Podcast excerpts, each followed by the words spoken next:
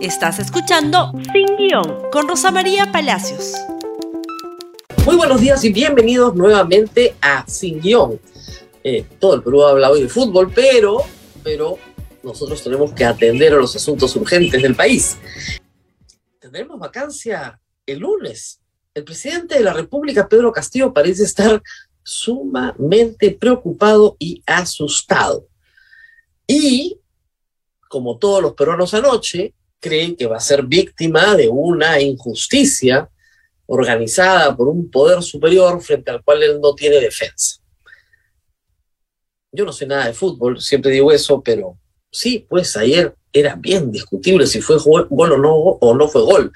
Eh, la mayoría de los peruanos creen que ha sido gol, pero como me explicaron algunas personas, el balón tiene que entrar 100% dentro del arco. Y eso es lo que está en discusión. Sí entró, pero un pedacito se quedó afuera y hay quienes dicen, no, son los guantes del arquero. Pero lo que queda de anoche, esa sensación tan peruana, tan en nuestro ADN, ¿no? De que somos víctimas de una injusticia y que la autoridad no nos defiende. Muy bien, traigamos eso a la política. Ayer, el eh, señor Aníbal Torres, convocó en un esfuerzo por rebajar el tono a la vacancia a una reunión del Acuerdo Nacional. El asunto quedó bastante deslucido, pero veamos primero eh, quiénes fueron. Acá está Aníbal Torres en algunas reuniones, fueron sindicatos, fue la CGTP, eh, fueron los parlamentarios andinos que normalmente no se toman en cuenta. Luego tenemos una fotografía también de los congresistas de Somos Perú, ahí los tienen, que sí fueron, y luego, por supuesto, Vladimir Cerrón, Vladimir Cerrón apareció en la puerta de PCM como secretario general de Perú Libre, que sí es un partido, integra el, acuerdo nacional, pero como si fuera el vocero del gobierno, ¿ah? Alguien decía de portero a vocero, daba explicaciones, hablaba, qué sé yo, estaba en su salsa, estaba feliz, pero ¿Qué pasó? ¿Realmente se logró un acuerdo político? ¿Se conversó de un acuerdo político? No, no. Miren lo que pasó. Acá tenemos un tuit de eh, César Acuña, de Alianza para el Progreso, diciendo que no van. ¿Y por qué no van? Convocar al acuerdo nacional en medio de un proceso de vacancia presidencial nos parece una medida inadecuada e inoportuna. Los compromisos que se deriven pueden confundir a la ciudadanía por eso anuncio que APP no acudirá a esta convocatoria en resguardo del debido proceso. Eso huele a vacancia. Eso huele a que APP el lunes vota a favor. Lo cual no estaba del todo claro porque con APP, y lo puede decir Vizcarra, nunca se sabe. Te dan un beso y es el beso de la muerte. El otro partido que también anunció que no iba es Avanza País, y me ayudan con su comunicado, eh, también. El grupo parlamentario de Avanza País expresa su rechazo, esto es más fuerte, ¿eh? a la convocatoria al Acuerdo Nacional para este sábado 26 de marzo, estando a pocos días del debate de la moción de vacancia presidencial, en la cual el presidente Pedro Castillo deberá responder sobre los cuestionamientos y denuncias ante la representación nacional. Consideramos que la convocatoria del Acuerdo Nacional es inoportuna, confunde y evidencia el uso político de este importante foro de debate y concertación de las principales políticas del Estado. Desde el grupo parlamentario Avanza País reafirmamos nuestro compromiso de seguir vigilantes en salvaguardar la Constitución, la independencia de poderes y el Estado de Derecho. Claro, lo que le están diciendo dos partidos que tienen una votación importante, recuerden ustedes además que Avanza País promovió la primera moción de vacancia y promueve la segunda, que también la ha firmado, ya ha votado a favor. Eh, lo que le están diciendo al presidente es, no queremos este tipo de espacios de diálogo no es el momento, lo haremos después, si te quedas, veremos, no lo sabemos.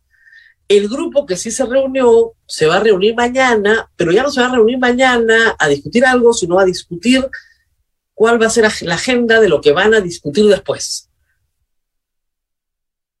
Iniciativa de el señor Aníbal Torres que se pierde y que eh, tiene en cuenta estos cuadros que hay que revisar nuevamente. Primero, el cuadro de los que votaron por la admisión de la moción, ¿ok? Esto es al margen de cómo van a votar después. Si me sacan, ahí está. 76 votaron a favor de la admisión de la moción y 41 en contra y uno se abstuvo. ¿Ok? Hay uno que se abstuvo por un libre, pero digamos que probablemente vote finalmente el día a la hora de la hora en contra, ¿no es cierto? Pero Fuerza Popular, Acción Popular, Alianza para el Progreso, Avanza País, Renovación Popular, cuatro de Somos Perú, cuatro de Podemos y uno no agrupado suman 76. No llegan a 87, eso está clarísimo. Pero 76 es una fuerza fuerte. Y recordemos lo que sabemos de mociones de vacancia. Sabemos, por el caso Vizcarra, que la primera normalmente no prende y la segunda puede prender. Y que que prenda depende de que los hechos que incriminen al presidente sean muy escandalosos, se desarrollen de una manera muy violenta, muy rápida, y que la salida del presidente no afecte necesariamente a los que están en el Congreso. ¿Qué fue lo que pasó con Vizcarra? La primera sobre Richard Swing, bueno, no. Pero la segunda fue efectivamente boteada domingo a domingo en portadas del comercio para decir que Vizcarra había robado en Moquegua cuando era gobernador regional. Había recibido coimas. Hasta el día de hoy no se le juzga por eso. Hasta ahora no ha tenido juicio oral ni acusación, nada. Ahí sigue el caso pero era urgente, era desesperado, era eh, importantísimo sacarlo del poder a siete meses de dejar el mandato en medio de una pandemia. Imagínense ahora, ante la perspectiva de que faltan más de cuatro años para que se vaya. ¿Cómo, ¿Cómo se estarían organizando los votos? Acá tenemos una proyección de lo que podría pasar el lunes. Las bancadas vacadoras no tienen asegurado el, mínimo de 87 votos, ¿ok? Pero ni aunque los tres morados voten a favor, ¿ok? Porque eso es lo que está considerando acá. Están asegurados 44, asegurados 44 de la izquierda que componen Perú Libre, Juntos por el Perú y Perú Democrático, que es una decisión de eh, Perú Libre más uno de Acción Popular.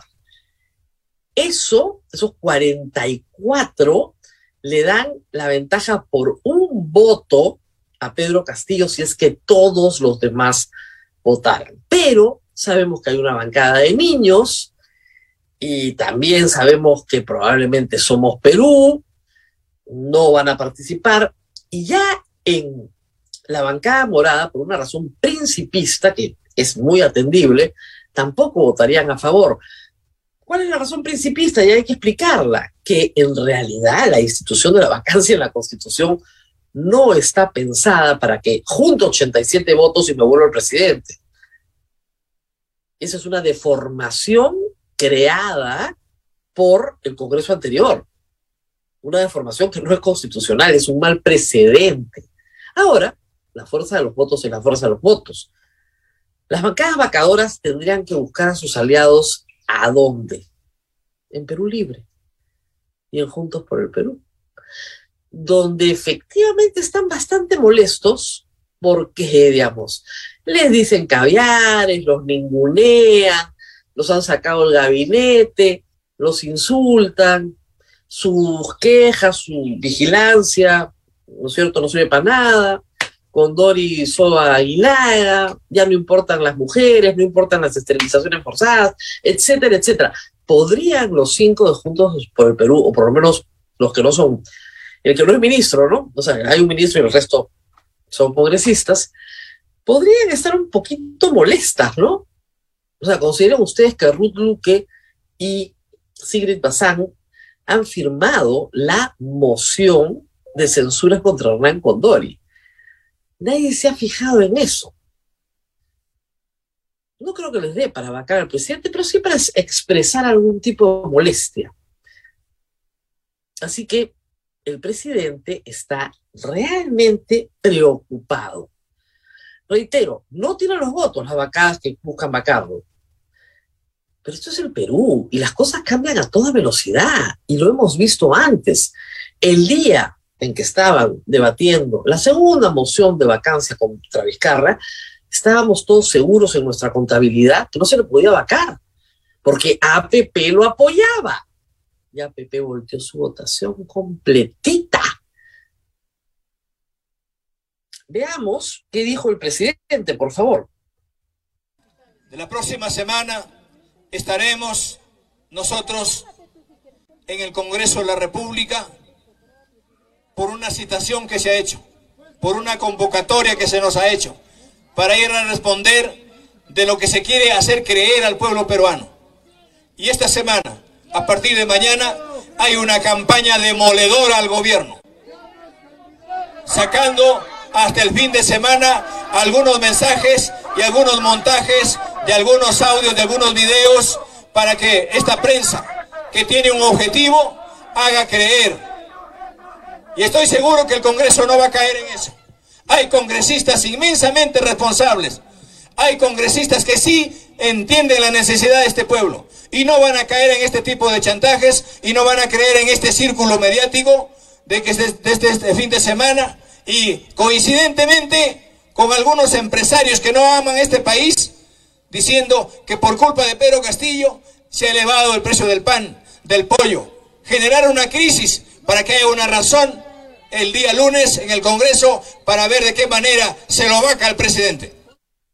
No sé cómo lo ven ustedes, pero yo lo veo bien asustado. ¿ah? Bien asustado. Gira en Puno, ahorita está en Ayacucho con el mismo mensaje. Yo soy víctima de una conspiración mediática los congresistas son buenos, ¿ah? son responsables, como si los periodistas votáramos, ¿no? Eh, ellos son buenos, son responsables, pero somos víctimas de una conspiración de los medios de comunicación y de unos malos empresarios que les hacen creer que las cosas suben en el Perú por culpa mía, ¿no? Faltó decir, como ese programa sin guion donde les explican por qué las líneas de crédito se encarecen cuando se maneja mal Petroperú que sí es responsabilidad de Pedro Castillo, disculpen, ¿no? Pero en fin, ¿qué sabe el presidente? Montajes, audios y videos. ¿Sabe algo que nosotros no sabemos? Nadie ha hablado de un audio, nadie ha hablado de un video. Yo, miren, estoy más o menos informada, no me han jugado ningún audio, ningún video. Claro, está sobre la mesa el factor Pacheco, ¿no? que no se ha presentado a declarar, que dice que esta semana apareció en RPP diciendo que no, que se está colaborando con la justicia, pues no le juegan limpio, ¿no? Siempre puede haber alguien que habla. Y hablar el lunes, o sea, hablar el domingo en la noche, digamos, puede ser determinante, pero absolutamente determinante.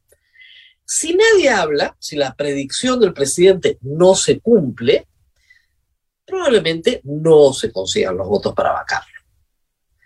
Pero si la profecía se vuelve autocumplida, Pedro Castillo puede estar en graves problemas el día lunes.